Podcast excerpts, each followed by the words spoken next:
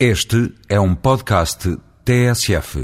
A liberal revista The Economist desta semana referça um estudo sobre os cuidados de saúde nos Estados Unidos. E é importante perceber o que realmente se passa com este sistema no outro lado do Atlântico, já que o liberalismo americano é constantemente tomado como modelo para o resto do mundo, nomeadamente para a Europa. Sobretudo, é tido como justificação para o fim da universalidade e gratuitidade destes serviços visto que o Serviço Nacional de Saúde português está a saque e atravessa um ataque inédito, fechando portas e abrindo caminho aos privados, vejamos o que diz esse estudo discutido na insuspeita Economist. Os dados revelam que os Estados Unidos são o país que mais gasta com cuidados de saúde e que é, entre os países ricos, aquele onde as mortes evitáveis menos decresceram nos últimos anos.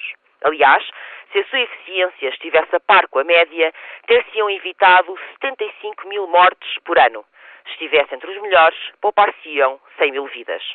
Assim, enquanto que em Portugal e na União Europeia muitos continuam a confiar cegamente na bondade do mercado, a corrida eleitoral que neste momento se desenrola nos Estados Unidos tem estado profundamente marcada pelo debate em torno da garantia dos cuidados de saúde aos 46 milhões de americanos que não têm direito a qualquer assistência. Todos os candidatos avançaram com propostas no sentido de resolver as enormes despesas que os cuidados de saúde apresentam, enquanto revelam os piores indicadores e abandonam um sétimo da sua população. O abate do modelo social europeu, sistematicamente bradado pelos liberais da nossa praça, que juram que este sistema insustentável, é, afinal, implacavelmente desmentido pelos números de que tanto gostam. Já Luís Filipe Menezes, ao visitar o Hospital de Faro, agora sem direção e mais caótico do que nunca, recusou-se a pronunciar-se sobre o que viu, por não querer prejudicar o turismo. Era o que mais faltava.